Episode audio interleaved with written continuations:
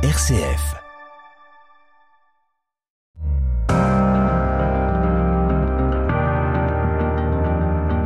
RCF, les racines du présent.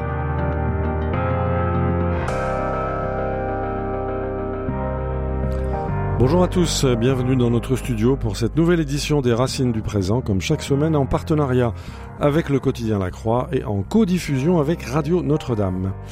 Elle fut quasiment reine de France. Elle fut à elle seule un miroir du XVIIIe siècle.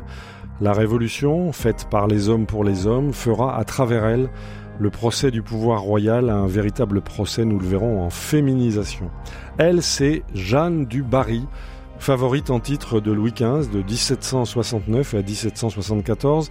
À travers elle, comme en miroir, nous allons comprendre le XVIIIe siècle et même remonter aux origines profondes de la Révolution. Car la vie de Jeanne du Barry est une clé qui nous ouvre à de nombreux paysages. Nous allons découvrir cette vie en compagnie d'Emmanuel de Varesquiel. Bonjour. Bonjour. Merci beaucoup d'être euh, avec nous. Après vos très très nombreux ouvrages, vous publiez chez Talendier Jeanne du Barry, une ambition au féminin, un livre absolument passionnant qui se dévore quasiment d'un seul trait en dépit de ces de ces combien de non, ces non, non, non. voilà, on ne le dira pas, on ne le dira pas.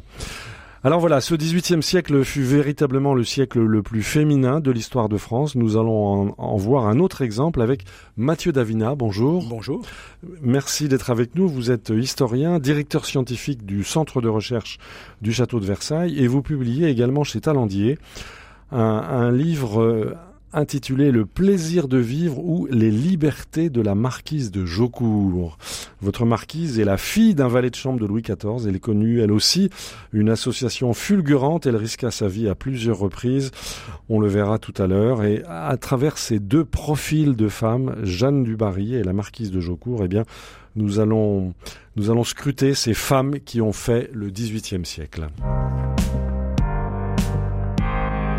Les racines du présent. Frédéric Mounier. Emmanuel de Varesquiel, vous êtes bien connu de nos auditeurs et vous signez Jeanne du Barry, une ambition au féminin, c'est chez, chez Talendier.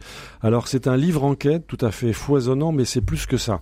C'est le tableau de la fin d'un monde.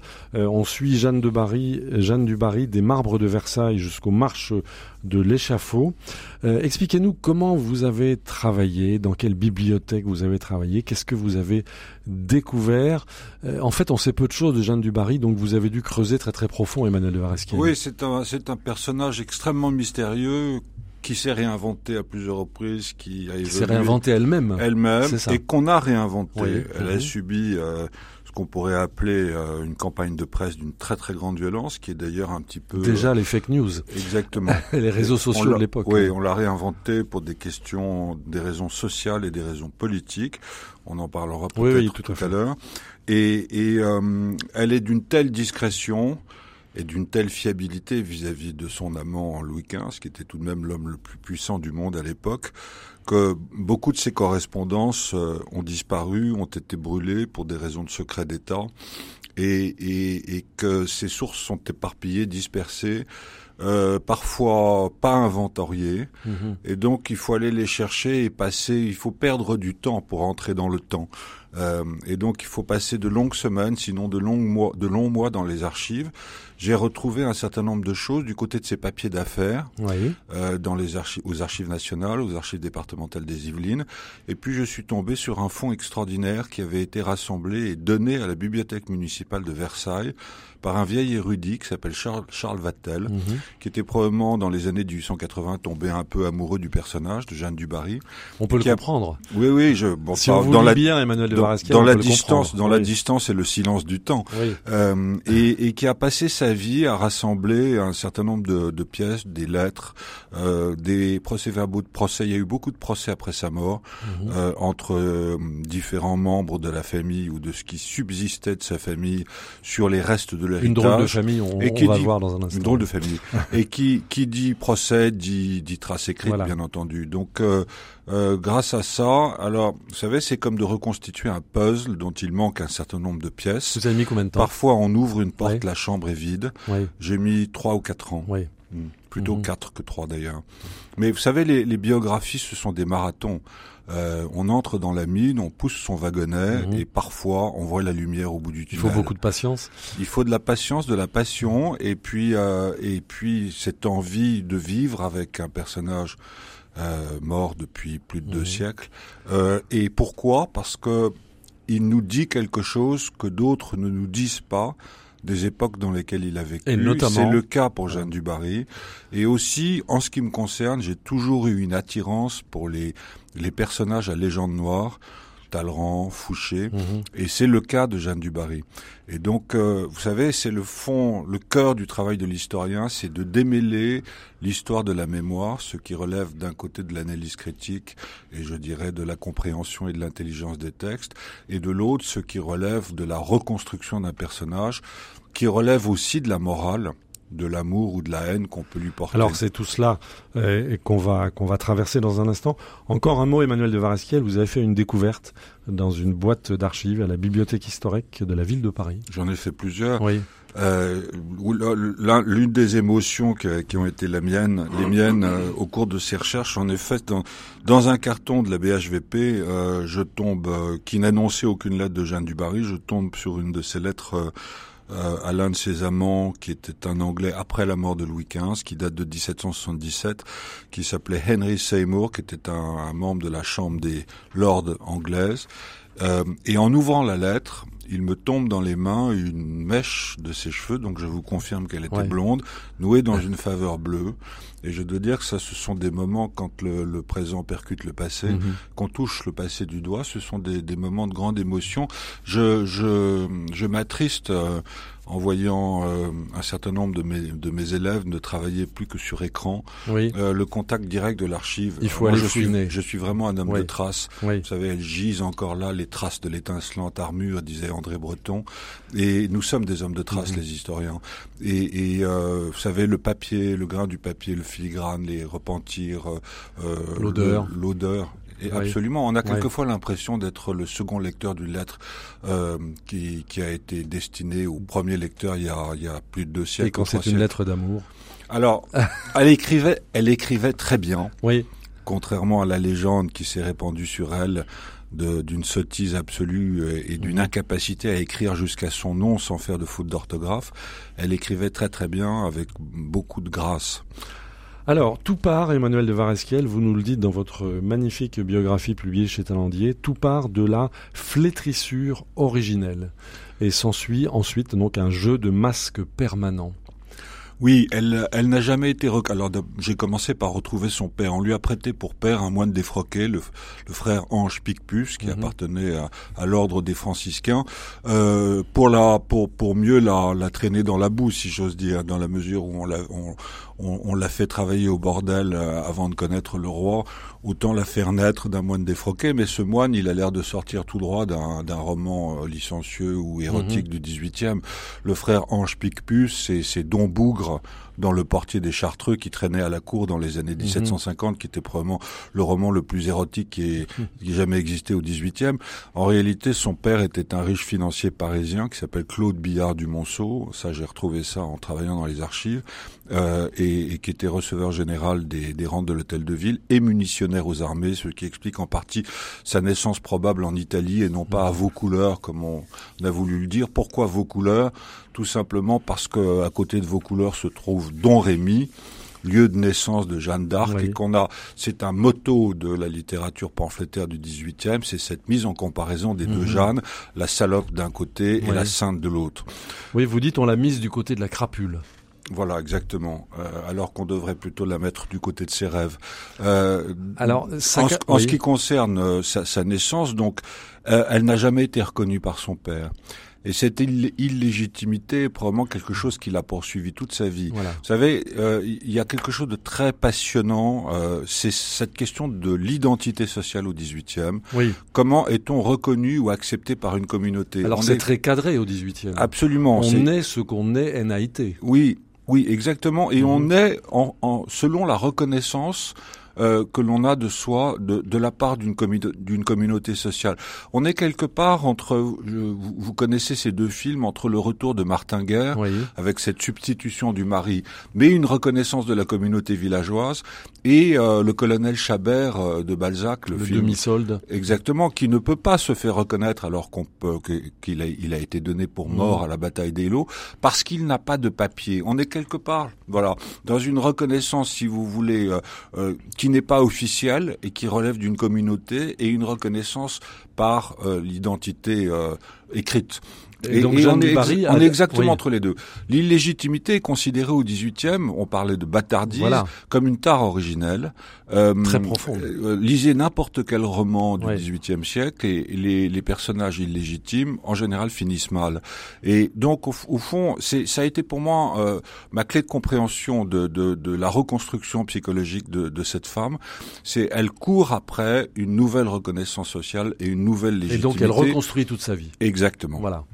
Et donc vous vous nous entraînez dans cette dans cette enquête. Alors on peut s'interroger en vous lisant sa carrière fut-elle celle d'une femme entretenue? On peut rappeler qu'elle fut mariée pour la forme au frère de son souteneur, le vicomte du Barry, libertin dépravé. Sa oui, ce mariage est un mariage de papier, Oui. comme comme euh, comme beaucoup de- d'identités qu'elle s'est données. Elle a porté plusieurs noms d'affilée.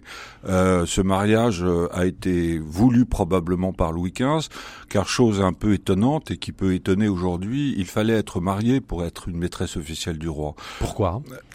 Alors ça, c'est une vraie question parce que le mariage lui donne, du point de vue de la reconnaissance sociale et aussi du point de vue des quartiers de noblesse, euh, un statut euh, qui était absolument exigé à la cour à l'époque. Et encore, ces quartiers de noblesse étaient-ils euh, assez peu nombreux s'agissant des Dubarry, qui sont une petite famille de Oui, originaire du sud-ouest de la France, une petite noblesse militaire, désargentée, euh, ancienne. Euh, euh, et, et Mais les Guillaume, Guillaume ont su du faire leur Barry, travail. Guillaume du Barry Oui. n'est là que pour la forme. Oui. Euh, et très très vite, on va on va passer à la séparation de biens et de corps ensuite.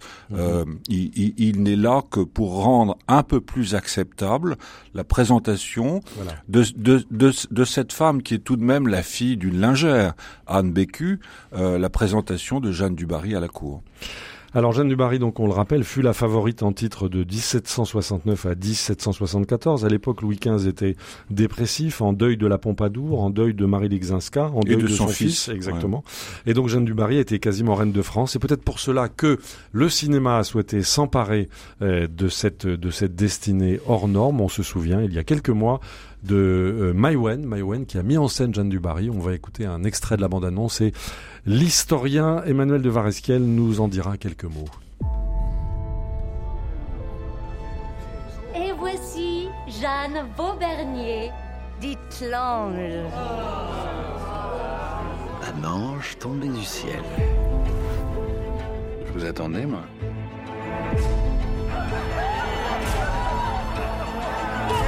Je t'aime.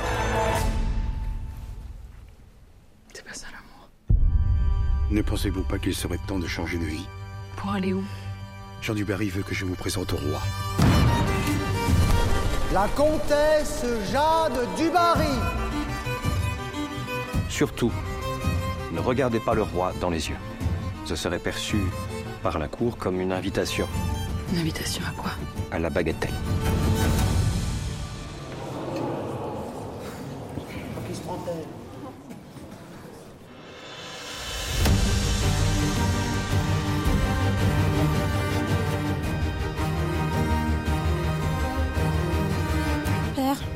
Nous sommes devenus la risée de Versailles à cause de vos égarements.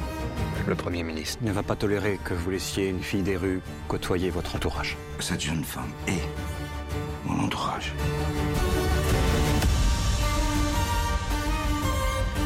Je vous aime. Nous comptons tous sur vous pour que cette misérable femme soit chassée de la cour. Le roi a d'autres maîtresses? T'es en train de découvrir côté sombre du roi.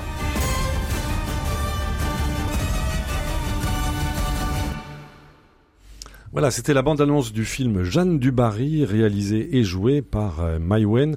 Alors, Emmanuel de Vareski, elle vous publiez donc une Jeanne du Barry, une ambition au féminin, c'est chez Talendier. Vous êtes sévère par rapport à ce film. Non, Euh, pas, for- pas forcément sévère. Je, je donne toute liberté euh, de fiction et aux romanciers et aux, cinéa- aux cinéastes par rapport à l'histoire. N'appelons pas ce film un film d'histoire, appelons-le Oui. un film en costume. Mhm. Euh, euh, D'abord, je trouve que Oui. je trouve que l'image est très belle. Oui. Elle a une façon de filmer Versailles. Je sais pas ce qu'en pense Mathieu Davina. Il va nous le dire. Je trouve Mathieu Davignac qui surtout les extérieurs. Oui, vous, vous travaillez au château de Versailles, Mathieu. Davignac. Vous êtes directeur Oui. du centre euh, Alors j'ai de pas eu recherche l'occasion de scientifique. voir le film. Ah, vous n'avez pas vu le film Non. Ah bah dites-moi. Bon, alors donc vous pouvez pas vous exprimer. Donc je peux pas m'exprimer Très sur bien, du, de du point de vue de l'historien et de l'histoire et de ce qu'était euh, cette femme, cette Jeanne du Barry, euh, on ne sait plus très bien si Jeanne du Barry est Maïwen ou Maïwen est Jeanne du Barry. En termes de psychanalyse, on pourrait parler de transfert. Oui. Voilà. Euh, euh, donc, euh, elle joue un, un personnage qui, qui, du point de vue des sources et du travail que j'ai pu, j'ai pu effectuer, n'est, n'est, n'est, n'est pas le personnage de l'histoire. Mhm. Euh, un certain nombre de scènes sont invraisemblables Oui. sinon caricatural. Je pense aux filles du roi, je pense au personnage du dauphin futur Louis XVI, qui est joué par son fils et qui, chose extraordinaire, a l'air d'apprécier la présence de cette maîtresse royale alors qu'il la détestait. Oui. Euh, Il y a, il y a des, le- la scène qui est, qui, est, qui est audible dans la présentation du film où on voit euh, la jeune, euh, la jeune Jeanne du Barry. Elle arrive à la cour à 23 ans. hein. On la voit à quatre pattes sur une table Oui. de buveur aviné. C'est, c'est invraisemblable. Les, les, les, les roulades de pelle, si je puis Mhm. me permettre Oui. de m'exprimer ainsi, Oui. en plein Conseil du roi, Mhm. entre Louis XV et, et, et, et, sa maîtresse, sont invraisemblables. Voilà. Il y a beaucoup de choses Donc qui c'est sont du cinéma. invraisemblables. C'est du cinéma. mais c'est du cinéma avec des, de vrais moments d'émotion. Voilà.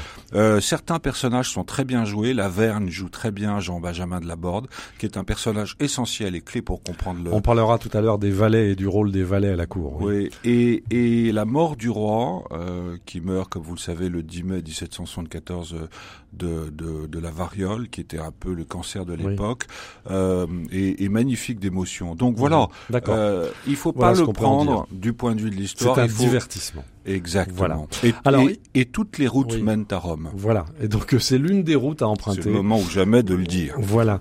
Euh, mais euh, il n'en reste pas moins que Jeanne du Barry a dû affronter les filles du roi, a dû affronter des coteries féminines. Elle était méprisée par la dauphine Marie-Antoinette. On, on se souvient de cette phrase que Marie-Antoinette aurait prononcée ou a prononcée, vous allez nous le dire, lors de la fameuse présentation du Jeanne du Barry à la cour. Il y a bien du monde aujourd'hui à Versailles. Et oui, mais elle parle du temps. Merci Oui. Argento, qui était l'ambassadeur de Vienne à Versailles, le confirme dans ses lettres à Marie-Thérèse d'Autriche euh, et à Kaunitz. Et en effet, pour toutes sortes de raisons, à commencer par des raisons politiques, euh, Marie-Antoinette, la jeune dauphine qui arrive à la cour en 1770 à l'âge de 14 ans et demi ou 15 ans, euh, euh, apprécie peu, c'est une litote, cette maîtresse royale.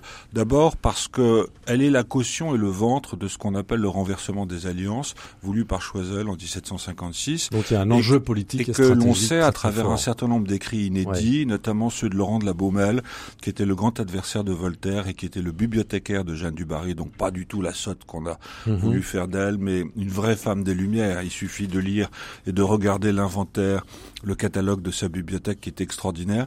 On sait qu'elle était plus assez hostile à ce à, à cette nouvelle alliance de la France euh, avec son ennemi héréditaire qui était l'Autriche. hein. Souvenez-vous de, Mhm. de- du cardinal de Richelieu, du Précaré, euh, les Habsbourg en Espagne, en Italie et en Autriche.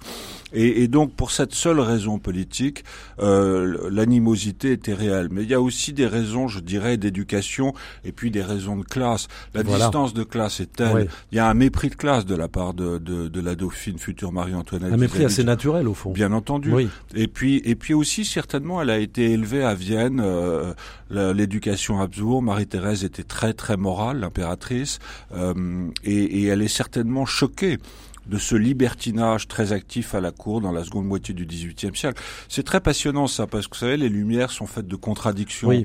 On est dans une tension permanente entre euh, le libertinage d'un côté, la pratique du plaisir, et Mathieu Davina vous en parlera, On en parlera très, très avec bien la marquise de Jaucourt qui n'est pas la instant, douceur. Oui.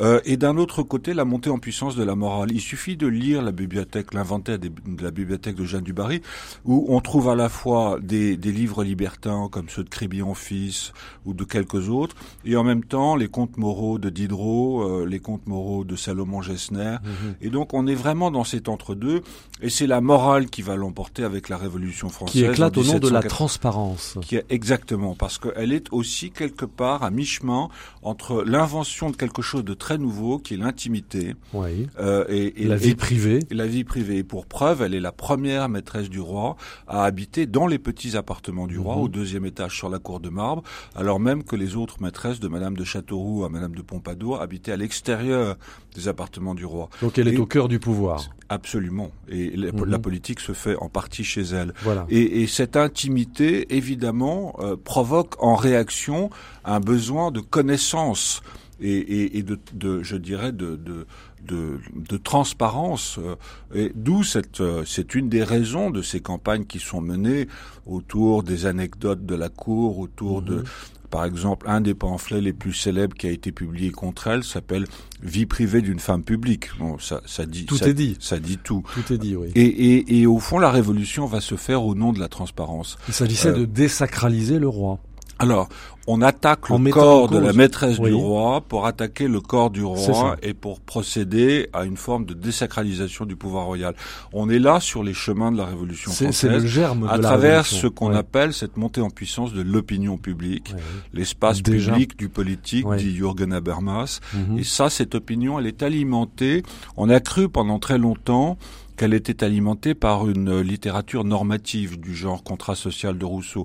En réalité, au cœur de cette opinion publique, on a cette littérature clandestine, cette littérature Mhm. pamphlétaire qui s'imprime à Londres, à Amsterdam, à Bruxelles et qui arrive dans les réseaux arrière-boutiques. C'était les réseaux sociaux de l'époque. On peut On, dire ça? on peut dire ça comme Ouais, ça, oui. ouais. Et c'est d'une très très grande modernité Mhm. parce qu'on est en plein dedans aujourd'hui. Voilà. Euh, cette espèce de D'appel à la transparence permanente. Exactement. Et, et, et dans cet appel à la transparence, le mélange, le mélange permanent du vrai du faux. Mhm. Euh, vous parliez des fake news tout à l'heure, c'est faire un, ac- un anachronisme que de parler de fake news Oui, au. XVIIIe siècle, mais il Mais n'empêche. pourtant. oui. Il n'empêche. Alors juste euh, soyons concrets, Mathieu Davigna, que reste-t-il de, de l'appartement de Jeanne du Barry au cœur du château de Versailles Alors aujourd'hui, on a reconstitué, hein, parce que Oui. après la mort de Madame du Barry, il a été réaffecté Oui. à différents domestiques du, du, du château. Et Louis XVI, qui évidemment euh, vouait une haine pour Madame du Barry, Mhm. euh, a fait en sorte que de mettre une barrière symbolique pour monter, euh, parce que on y accédait directement par ce qu'on appelait le degré du roi, c'est-à-dire l'escalier le plus privé Oui. du souverain, et se sont installés en haut. euh, donc on a eu Morpa et euh, Le principal ministre de Louis XV, après, euh, Emmanuel de Varesquiel. oui, le, Oui. le principal ministre de Louis XVI, après la mort de, de Mhm. son grand-père Louis XV, qui s'installe Dans l'appartement même. Et c'est un appartement considérable, 300 Oui. mètres carrés. Oui. qui est gigantesque, qui a été reconstitué et qui, euh, en fait, était initialement prévu pour la dauphine Saxe, euh, qui euh, a été euh, donc euh, Madame du Barry a d'abord habité chez Lebel, euh, qui venait de mourir euh, à l'été euh, 1768, et s'est installée, a eu la chance d'avoir cet appartement libre qui venait d'être entièrement remeublé à la suite de. elle était veuve depuis trois ans, mais elle est morte en 1768, et donc Mhm. elle a pu occuper un appartement princier qui était destiné à la. Aujourd'hui, aujourd'hui, que peut-on en voir? Ah, mais il a été entièrement reconstitué, Oui. donc on peut revoir. Ça fait euh, partie de la visite. Tout à fait. Alors, pas Voilà. de la visite, c'est sur Oui. des visites conférences, parce que ce sont quand même des petits Donc, espaces. sur rendez-vous. Oui, sur rendez-vous, il faut s'inscrire dans les visites Bon. conférences, et c'est l'un des on- plus beaux appartements qui a une vue. Donc on peut aller sur les traces de la du Barry Tout à, à fait. Versailles. Il est magnifique, tout à fait. D'accord. Il y a aussi Louvcienne, Emmanuel de Varesquiel, euh, qui a été Oui. donné en cadeau. Et à- en cela, et en cela, parlant de Louvcienne, on mesure l'importance de Jeanne du Barry sur le plan des arts, de, des évolutions de goût et esthétique. Elle dans été la quasiment ministre de la Culture. Oui, une partibus, Oui. si vous voulez. Oui. Euh, mais elle participe de ces mutations et de la création ou de l'invention euh, depuis le style euh, rococo euh, euh, de l'époque de Madame de Pompadour, de ce qu'on appelait à l'époque le goût grec, Mhm. euh, et, qui deviendra le néoclassicisme français. Elle est une commanditaire de première importance du point de vue des arts décoratifs, mais aussi du point de vue de l'architecture et de la peinture. Elle fait la carrière de très très grands architectes du néoclassicisme, comme Ledoux, et c'est Ledoux qui construit pour elle euh, et, et pour le roi, parce que c'était Oui. un, un pavillon destiné à recevoir le roi à le- Louvciennes, dans ouais. une boucle de la Seine, non loin de Marly et de Versailles. Avec une vue magnifique. avec une vue qui était autrefois, Oui, qui mais était maintenant oui. c'est moins drôle, euh, qui, est, qui est ce petit pavillon de musique qui est entièrement dédié à la fête et à la musique. Alors qu'en reste-t-il aujourd'hui, Alors il a été reconstruit dans les années 1920 par un, un homme qui va devenir tristement célèbre pendant la Seconde Guerre mondiale, qui est le parfumeur Coty. Euh, et malheureusement, il n'a pas tout à fait été reconstruit à l'échelle. et oui, Oui. c'est ça. On peut Mhm. dire ça comme ça. Oui. Euh, et j'y suis allé bien entendu parce qu'il faut toujours se promener sur les lieux du crime, si j'ose dire, quand on est C'est habité aujourd'hui? Alors non, il n'est pas habité, il est en vente Il d'ailleurs. est en vente. Et il sert, Pour il quelques sert pour dizaines de de très grandes entreprises. Oui. oui, vous êtes, euh, vous êtes pas assez généreux. Ok. Euh, et alors, donc pour en terminer avec cette vie absolument incroyable de Jeanne du Barry, à la mort de Louis XV, en quelques instants, elle passe de tout à rien. Et donc elle continue sa vie, sa vie amoureuse aussi avec le duc de Brissac, et vous le racontez avec beaucoup de, sensibilité, Emmanuel de Varesquiel. Et puis il y a l'affaire du vol de ses bijoux, et puis elle, est, elle, est, elle part en vrille dans la tourmente révolutionnaire, elle se...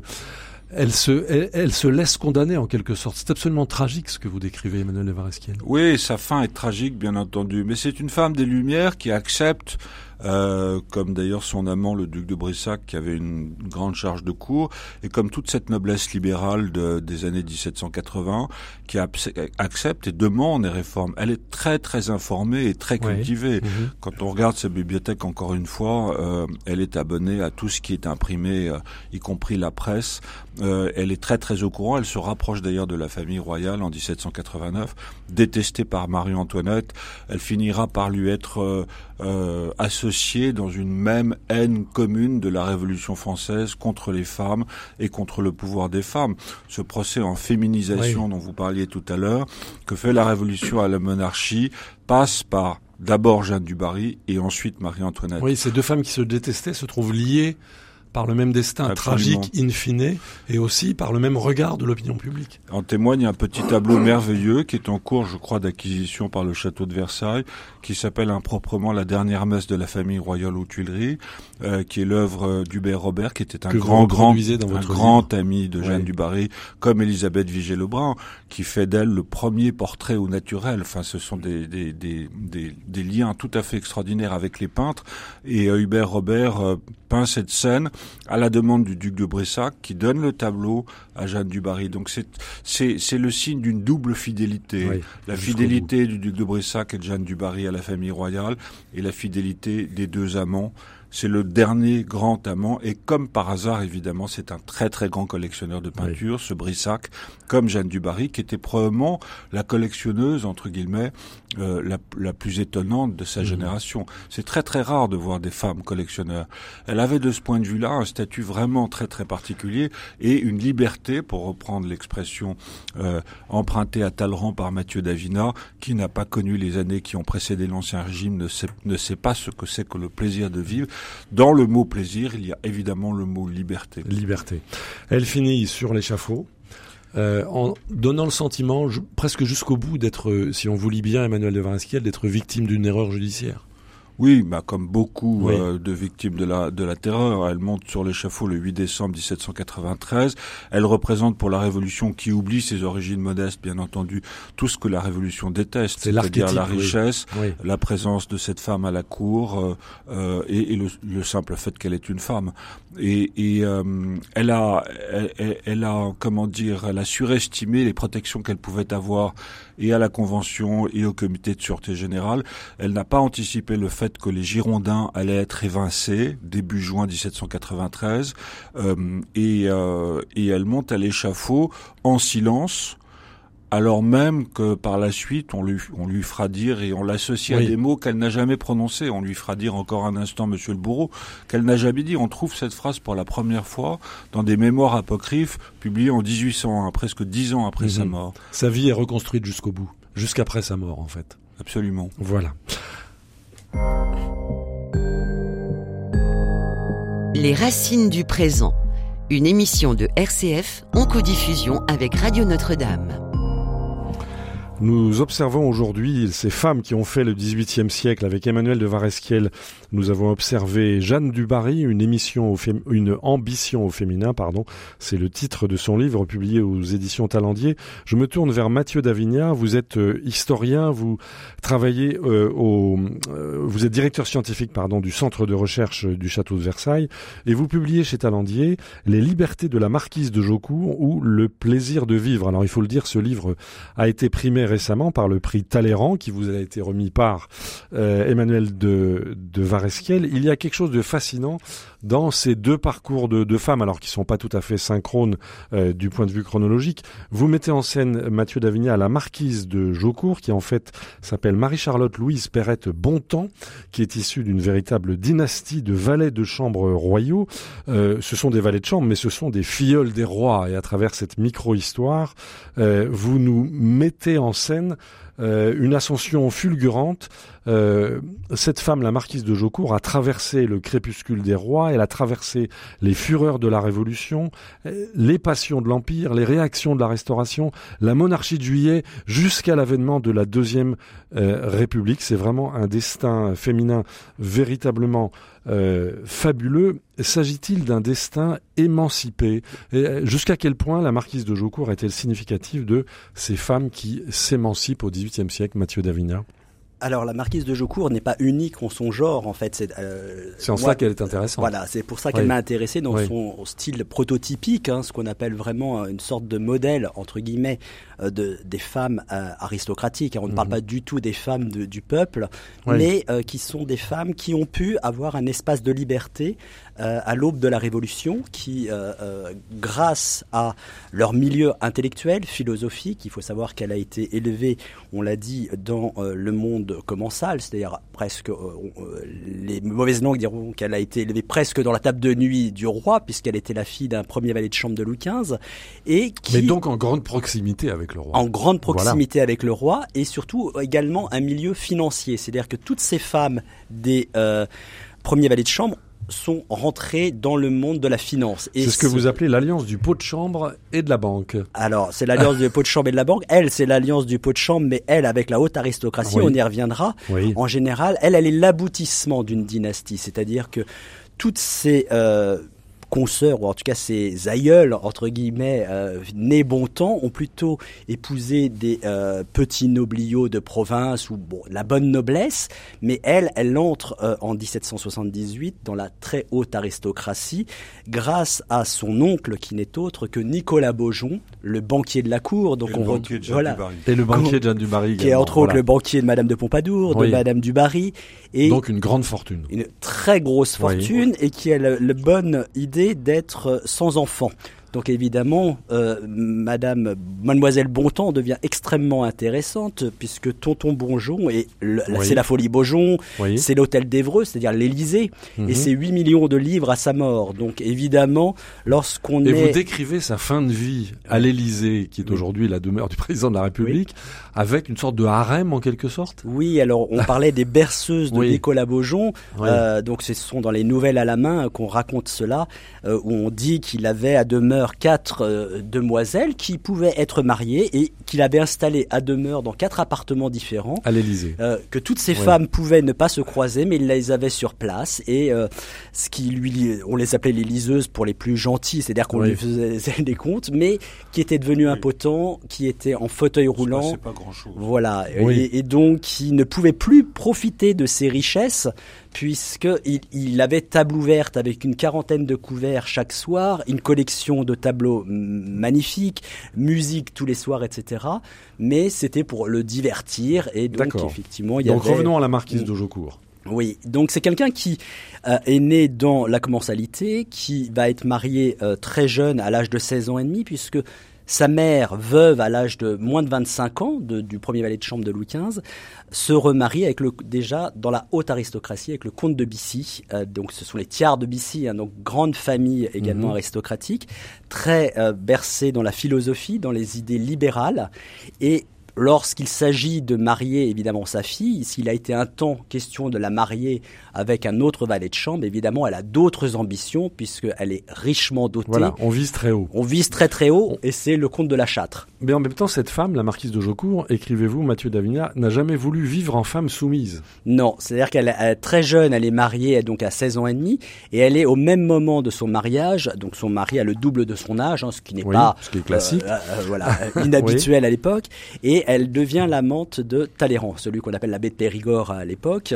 Et amant, Bien connu d'Emmanuel de Varesquiel. Voilà, amant qui la suivra toute sa vie et qui l'apportera une sorte, j'ai osé dire une sorte d'alter ego, parce que ah moi, contrairement à Emmanuel de Varesquiel, je n'ai pas la chance d'avoir des sources directes, je n'ai que des sources indirectes. Alors j'ai des correspondances, mhm. euh, je connais très peu son écriture, donc je l'appréhende. Vous n'avez pas trouvé de mèche de cheveux de la marquise Non, il y, il y avait des souliers qui apparemment ont été volés dans les euh, dans les archives. Ils sont inventoriés, souliers de Madame de Jaucourt, mais ils ont disparu. Mais donc je l'appréhende par là. Donc elle a euh, cette liberté, puisque évidemment elle épouse un homme qui est extrêmement lié au pouvoir, puisque c'est l'homme de main euh, du comte de Provence, c'était dans le futur Louis XVIII, et donc un milieu extrêmement conservateur.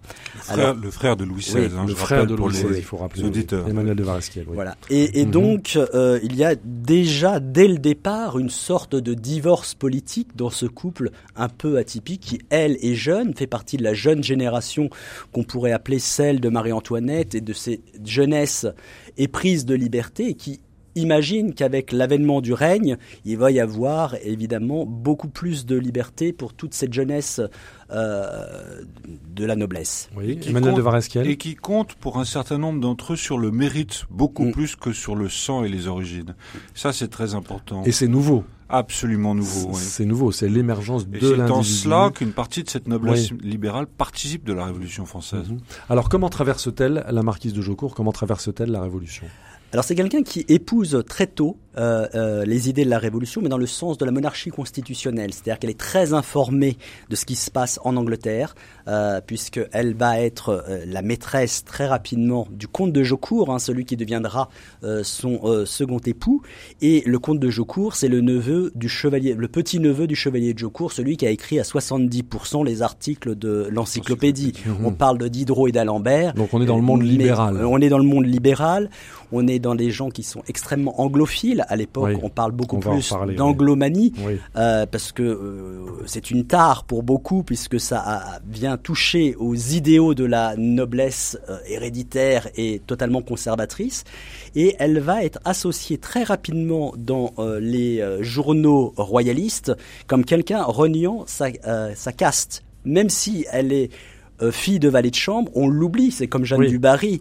Elle est devenue la comtesse de la Châtre. Donc, ce qui compte à l'époque, on parlait tout à l'heure de la présentation de Madame du Barry, ce qui compte, ce qui est scruté, c'est la noblesse du mari. Ce n'est pas du tout la noblesse de la femme. Mais la pourtant, femme, la femme existe. oui, la femme existe. Et Cette marquise de Jaucourt, elle existe Elle existe, et on parle de la cour révolutionnaire qu'elle traîne chez elle dans son salon. Ce sont les Lamettes, ce sont les Montmorency-Laval, donc très grandes familles qui vont voter, moi le Mathieu de Montmorency-Laval, qui va voter à l'âge de 20 ans l'abolition des titres. Donc on est, c'est Madame de Staël qui... Euh, a une passion euh, véritable pour euh, Madame de Jaucourt et qui dit euh, si je ne connaissais pas mes sentiments, j'aurais un sentiment qui m'est inconnu. Donc on Madame de Staël qui est la fille de Necker. Tout à fait. Donc on est, vous voyez, dans ces milieux protestants, les réformateurs, protestants, libéraux, et on a tous les ingrédients de ce qu'Edmond Diamboski a mis euh, dans la main cachée euh, ces quatre éléments, l'anglophilie, la franc-maçonnerie, euh, les, les, protestantismes et j'en oublie un, voilà, où, qui sont des éléments considérés comme étant à l'origine de la Révolution française et des traîtres. Alors à juste titre, ce sont des gens qui, à mon avis, ont joué un peu avec le feu, Bien sûr que ont joué un peu avec le feu, mais ne sont sont avancés et ont proposé des réformes et ont cru jusqu'au bout à ces réformes. Alors après, il est arrivé, évidemment, euh, on a évoqué tout à l'heure les Girondins, la chute des différents partis, euh, les Feuillants qui se sont séparés dans un premier temps, puisque Jocourt appartient d'abord aux Girondins, puis se met auprès des Feuillants, et ce sont des gens qui vont avoir des désillusions, qui vont être les derniers à partir au mois d'août. Qui finalement vont s'exiler. Oui.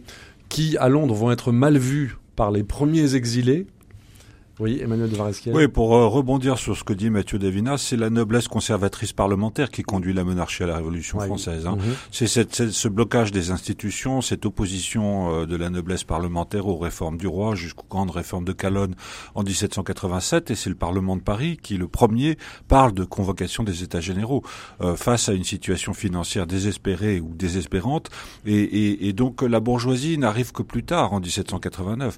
Mais c'est ce que Madame de Boufflers, dans une lettre à Gustave III de, Suède appelle le choc de l'aristocratie et de la monarchie.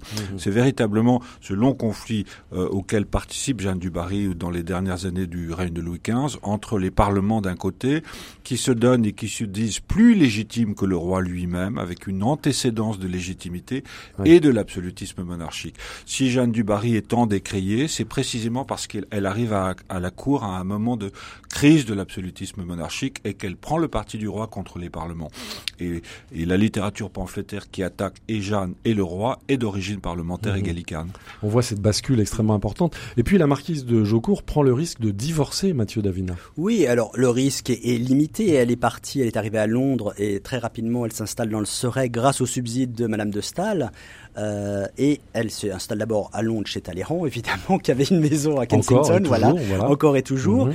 Et elle, euh, elle revient en France parce qu'elle essaye de sauver euh, quelques bribes de sa fortune et elle s'imagine qu'en tant que femme, elle est moins menacée que son mari. Un peu comme Jeanne du Marie. Elle arrive et elle débarque de façon un peu ironique le 21 janvier 1793 à Boulogne-sur-Mer, où le... maire était connu pour euh, délivrer des euh, certificats de résidence pour les immigrés de courtoisie, pour dire qu'ils n'avaient jamais quitté la France.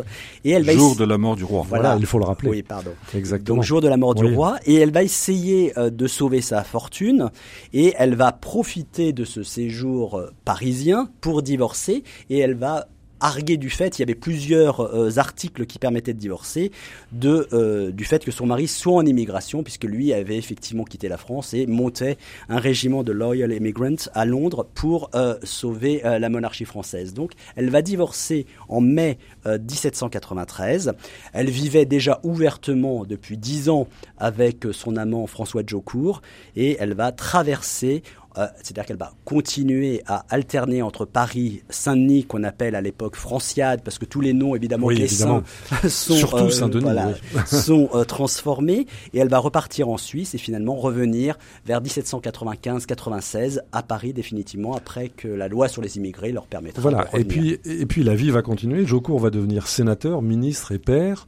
il va même survivre jusqu'à approuver le coup d'État de Louis-Napoléon Bonaparte. Oui, il est né lui-même en 1757 et il meurt en 1852. Et je ne devrais, pas, je devrais pas le dire, pour moi c'est un Talleyrand petit pied, hein. il a été porté. Un des très grands amis de Talleyrand, comme, comme, comme, Madame de Jocourt a été l'une de ses plus grandes et plus mm. vieilles amies. Mm. C'est à propos d'elle et de Madame de Laval que, que Talleyrand dit dans une de ses lettres à la fin de sa vie, mm. je ne suis plus qu'une vieille machine aimante. Vous imaginez, l'image scintillante du, du mal est aussi une vieille machine aimante. Et c'est vrai que Talleyrand est resté très fidèle aux amis qui ont été les siennes avant la Révolution, dont mmh. Madame de, dont Madame de Joucourt. Et, on a donc effectivement cette, euh, cette traversée de tous les régimes. Et c'est la seule lettre que j'ai pu trouver de la main euh, de Madame de Jaucourt vers au début du 19e siècle, où elle écrit à Fouché justement pour essayer d'être rayée définitivement des listes des immigrés, parce qu'elle a eu plusieurs tentatives euh, qui visiblement ont échoué. Elle écrit directement à Fouché. Euh, donc c'est la seule fois où j'ai pu découvrir son mhm. écriture. Et sinon, c'est les lettres que lui envoie son mari pendant qu'il est à Paris, qu'ils n'ont pas les moyens encore de revenir vers, à Paris, qu'ils habitent leur château de Combreux en Seine-et-Marne, qui est un très beau château, mais euh, ils n'ont pas les moyens de vivre à Paris à ce moment-là. en quoi, Mathieu Davina, la marquise de Jocourt a-t-elle été significative de ces femmes du XVIIIe siècle que nous tentons de, cerner à travers cette conversation.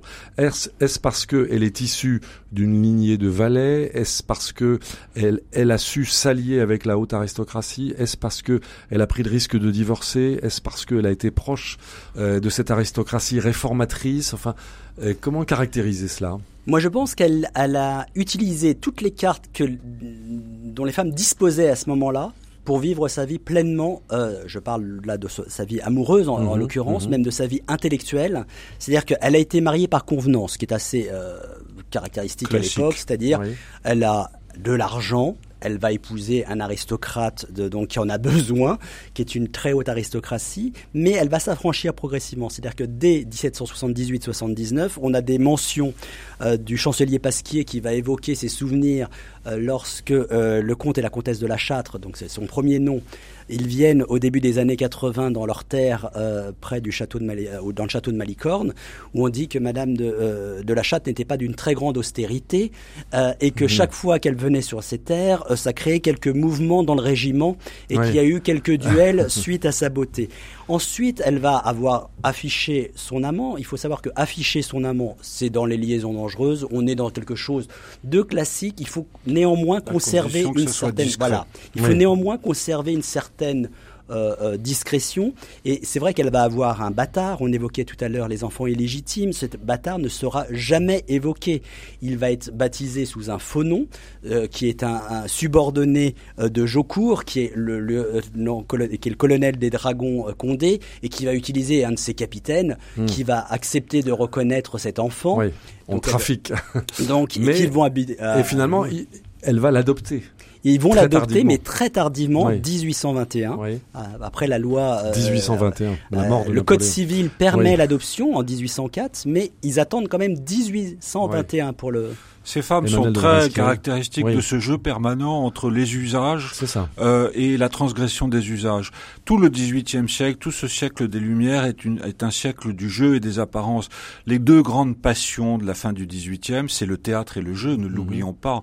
Je- Jeanne Dubarry est une grande joueuse et, et très très très grande connaisseuse de, de la scène théâtrale qu'elle a fait en partie d'ailleurs quand elle était à la cour des acteurs et des actrices qui étaient un peu les vedettes de l'époque. Mademoiselle Guimard d'Auberval Vestris le grand danseur de l'opéra lyrique.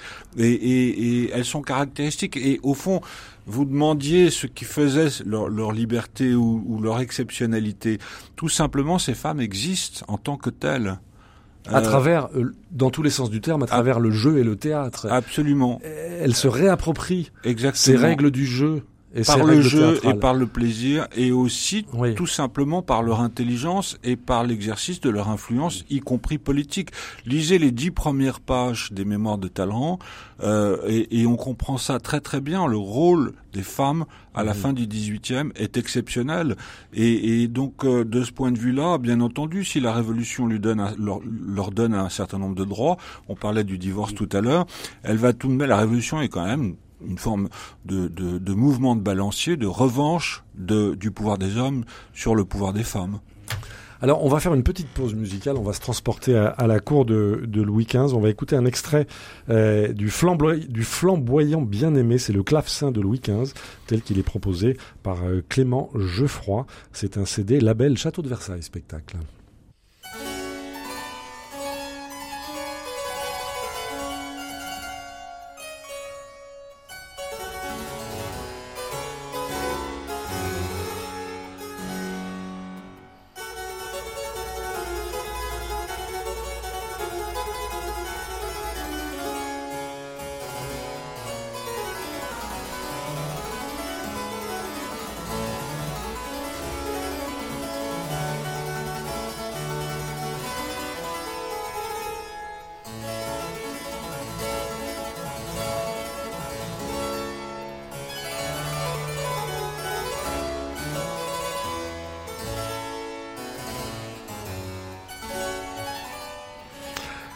Nous sommes en compagnie des historiens Emmanuel de Varesquiel et Mathieu Davigna pour évoquer ces femmes qui ont fait le XVIIIe siècle. Emmanuel de Varesquiel qui signe chez Talandier Jeanne du Barry, une ambition au féminin. Mathieu Davigna qui signe chez Talandier également Le plaisir de vivre ou Les libertés de la marquise de Jaucourt. Euh, Mathieu Davigna, vous êtes, euh, vous travaillez au centre de recherche du château de Versailles, vous êtes directeur scientifique. La musique, euh, on vient de l'écouter, la musique est quotidienne à la, à la cour de France. Elle est omniprésente, elle rythme l'ordinaire et l'extraordinaire c'est dans ce cadre de théâtre, de jeu permanent oui, la, cour, on disait, c'est Madame de Sévigné hein, qui parlait de, ce pays-ci et de théâtre. Donc on, est véritablement en représentation permanente puisque c'est une tradition de la monarchie française d'être accessible. Et cette accessibilité, elle passe évidemment par la vie publique du roi, euh, vie publique qui s'amoindrira au XVIIIe siècle avec la naissance de l'intimité dont on parlait tout à l'heure. Mais à Louis XIV, lui, est dans le jeu permanent et dans l'accessibilité permanente. Et cette accessibilité, c'est scandé par différents actes euh, de de, la journée, que ce soit le, le, lever le matin en public, les repas, la messe, etc. Et chaque fois, il y a la musique qui accompagne euh, ces grands moments, ces grands temps de cours. Et il y a très peu ce qu'on appelle des heures rompues, c'est-à-dire rompues dans l'agenda du mhm. roi, où le roi, là évidemment, c'est ce qu'on peut appeler le temps des valets, le temps des maîtresses, où le roi a quelque intimité euh, avec euh, ses, le temps de ses amis, entre guillemets. Voilà. Emmanuel de Vresquel, je, je voudrais revenir sur un phénomène qui a été brièvement évoqué dans notre conversation, c'est ce qu'on appelait à l'époque l'anglomanie, peut-être l'anglophilie, cette séduction du système euh, britannique. Euh, euh, comment s'est jouée cette influence au sein de l'élite française avant la Révolution? Euh, par un certain nombre d'aristocrates de, de, de, haute lignée, à commencer par le duc d'Orléans, et, et, par euh, un certain nombre de, de contre-révolutionnaires considérera d'ailleurs considérons que cette anglomanie a conduit tout droit à la Révolution française à travers le vêtement et aussi à travers un certain nombre de passions et notamment la passion des courses de chevaux. Euh, ah oui par l'intermédiaire de quelques Anglais, dont l'un d'entre eux d'ailleurs a été très proche de Jeanne du Barry, euh, les premières courses euh, euh sont, sont, sont, sont, inventées ou mises en place au Champ de mhm. Mars, euh, puis à Vincennes, ce qu'on appelait les point-to-point, euh, dans les années 1760. et les, les, les, concurrents, si j'ose dire, les jockeys, étaient de très grands personnages de la cour. on parlait du duc d'Orléans, mais beaucoup d'autres. Mm. Et cette, cette manie de, des courses est un signe de cette anglomanie. Mais cette anglomanie, elle est également politique. Voilà. Euh, sans d'ailleurs qu'on sache très bien comment fonctionnent les institutions anglaises. Oui. Euh, mais cette idée d'un partage législatif du pouvoir entre le roi et la Chambre des communes et la Chambre des, des lords est, est, est dans l'air du temps en France. Et donc on espère emprunter aux usages politiques de l'Angleterre un certain nombre de choses qui conduiraient à un adoucissement de l'absolutisme monarchique. Donc euh, si vous voulez, cette influence anglaise, elle est à la fois sociale, elle est de l'ordre des apparences, vestimentaires, mais elle est également politique. Mhm. C'est dans, cette lignée-là que s'est inscrite la marquise de Jaucourt, Mathieu Com Complètement, c'est-à-dire que euh, son beau-père traduit euh, les textes anglais, il est bercé également dans cette anglophilie. Alors anglomanie, c'est le terme péjoratif qu'on utilise à l'époque hein, pour mhm. euh, vraiment se mhm. moquer. On parlait de, tout à l'heure des, contre-révolutionnaires, mais il y a Aimé de Qui va donner les grandes causes de, de, la Révolution, qui va nommer ces anglomanie euh, et le duc d'Orléans. Donc elle berce là-dedans et elle épouse ces idées-là avec William Pitt, avec euh, on suit ce qui se fait dans la presse et, euh, et ces Anglais même lorsqu'ils seront en Angleterre, eux seront intéressés, ils connaissent parfaitement la politique française et les gens qui sont ces grands libéraux, que ce mhm. soit les Lamette, les Narbonne, euh, les Montmorency-Laval, lorsqu'ils arrivent en Angleterre, on, on sait ce qu'ils ont défendu euh, à la Convention, etc., à la tribune. Euh, voilà. Donc on a une sorte d'échange véritable entre... Et pourtant, cette lignée-là, cette lignée politique a échoué, Emmanuel de. Est-ce qu'elle aurait pu... Oui, parce que le libéralisme a échoué sous la Révolution. Voilà. Cette espèce de voie moyenne, mhm. partisan d'un bicaméralisme à l'anglaise, d'un partage, d'une modération et d'une mixité a échoué. Au fond, la révolution, c'est le basculement brutal de l'absolutisme royal à l'absolutisme de la nation à travers une chambre unique et, qui finalement s'arroge tous les pouvoirs exécutifs, législatifs et judiciaires. C'est ça la révolution française. Et et, quelques-uns, du côté du tiers-État et du côté de, de l'ordre de la noblesse aux États généraux, prônent une voie moyenne qui va échouer dans les grands débats parlementaires de septembre 1789, notamment sur la question du veto royal et sur la question du bicaméralisme. Euh, et, et, et, ce libéralisme français, ça, ça, a toujours été, euh, au cours de tout le 19e et même du 20e, le parent pauvre de la politique française. Euh, un dernier mot peut-être parce que nous arrivons au terme de cette euh, conversation passionnante, Emmanuel de Varesquiel, sur le rôle des le rôle des femmes dans cette dans cette révolution. On dit beaucoup et je crois que vous l'écrivez dans, dans, dans votre livre que cette révolution française a été faite par les hommes pour les hommes, qu'elle a été même euh, machiste et pourtant et pourtant il y a eu des femmes. Bien sûr, il y a eu des personnages féminins de très grande importance, Madame Roland, Olympe de Gouges, mais n'oublions pas qu'elles finissent toutes sur l'échafaud. Mhm. Et souvenez-vous de la, de la phrase qu'on attribue à Madame Roland alors qu'elle monte sur l'échafaud, qui a été placée à côté d'une colossale statue en plâtre euh, qui symbolise la liberté. Liberté, liberté, que de crimes commettons en ton nom. Oui. Mathieu Davigna, ces, ces femmes n'ont fait que traverser la Révolution de façon fugace? Alors, c'est assez difficile parce qu'on euh, parle de leur influence, mais limitée, parce qu'elles sont dans leur euh, salon. Alors, j'ose pas appeler ça salon. Olivier Blanc parle de cercle politique dans lesquels on reçoit euh, véritablement. Le salon, c'est plutôt quelque chose qui naîtra au 19e siècle. Mais hein. c'est là où les idées se diffusent. C'est là où les idées se diffusent. Et on parle, alors évidemment, dans les pamphlets de toutes ces femmes qui sont les maris de Roquet, de Roquet qui aboie, etc. Donc on a une diffusion quand même et un rôle. Euh, on évoquait tout à l'heure Olympe de Gouges qui a évoqué le divorce bien avant euh, la loi du divorce. On a mmh. de Méricourt qui suit euh, tous les débats politiques à la salle du jeu de paume.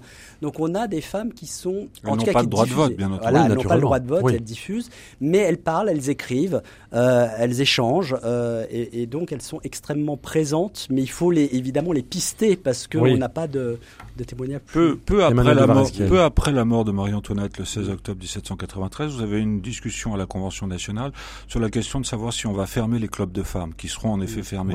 Et vous avez des, des, des, discours qui sont prononcés notamment par certains membres du comité de sûreté générale, Vadier et Voulant, euh, sur la complexion des femmes qui les rendent incapables d'exercer la politique. Enfin, on est encore là dans, un, une espèce de, de fantasme euh, de l'incapacité des femmes à faire quoi que ce soit. Et ça va durer qui est extrêmement violent. Tout au long du 19 Et ça va perdurer. Et jusqu'en 1945, d'une certaine façon. Exactement. Oui. Euh, un dernier mot, euh, Emmanuel de Varesquiel, que reste-t-il de, de, Jeanne du Barry aujourd'hui S'il y a quelque chose que vous souhaitez euh, mettre en évidence dans son héritage? Écoutez, d'un côté des fantasmes, de l'autre un, un, personnage tout à fait hors du commun par, par sa construction psychologique, par le rôle qu'elle a joué, notamment dans le domaine des arts, on en a parlé, et un personnage incroyablement attachant, un, personnage généreux. Euh, elle a l'intelligence de la grâce, ou si vous préférez, la grâce de l'intelligence. Mhm. Un grand merci à vous deux, un grand merci Emmanuel de Varesquiel. Je rappelle le titre de votre livre, Jeanne Dubarry, une, une ambition au féminin, c'est chez Talandier. Et puis je crois qu'on peut donner rendez-vous à nos auditeurs pour aller visiter les appartements de Jeanne Dubarry au château de Versailles. Pour cela, il suffit de prendre rendez-vous sur le site. Vous, vous nous rappelez quel est le site du château de Versailles, C'est www.châteauversailles.fr. Voilà. Et donc, euh, quand, on, quand on prend rendez-vous, on ne fait pas la queue. Alors normalement, oui, on a il faut s'inscrire pour les, les, les, conférences, et tout à fait. Voilà.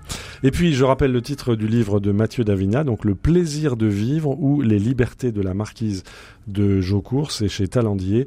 Et votre livre a reçu donc récemment le prix Talleyrand. Ce prix Talleyrand, Emmanuel de Varasquiel, qui couronne pour la première fois un livre d'histoire. Mais il y a derrière l'association des Amis de Talleyrand. C'est ça, c'est sa première édition. Et cette association euh, est très vivante organise des colloques, euh, des, voyages et des visites. Donc euh, tous ceux qui sont passionnés par la personnalité du diable boiteux peuvent se rapprocher de cette euh, de cette association. Voilà, c'était donc euh, les racines du présent autour de ces femmes qui ont fait le XVIIIe siècle. Un grand merci à notre réalisateur Pierre-Henri Paget. Vous pouvez évidemment retrouver cette émission ainsi que les références des nombreux livres de nos invités euh, sur les sites de RCF et de Radio Notre-Dame. Et puis vous pouvez nous écouter également en balado diffusion, comme on dit, c'est-à-dire en, en podcast, où vous voulez, quand vous voulez. Vous pouvez même nous feuilleter au gré de la journée, au gré de vos déplacement. Un grand merci pour votre fidélité à tous et à la semaine prochaine.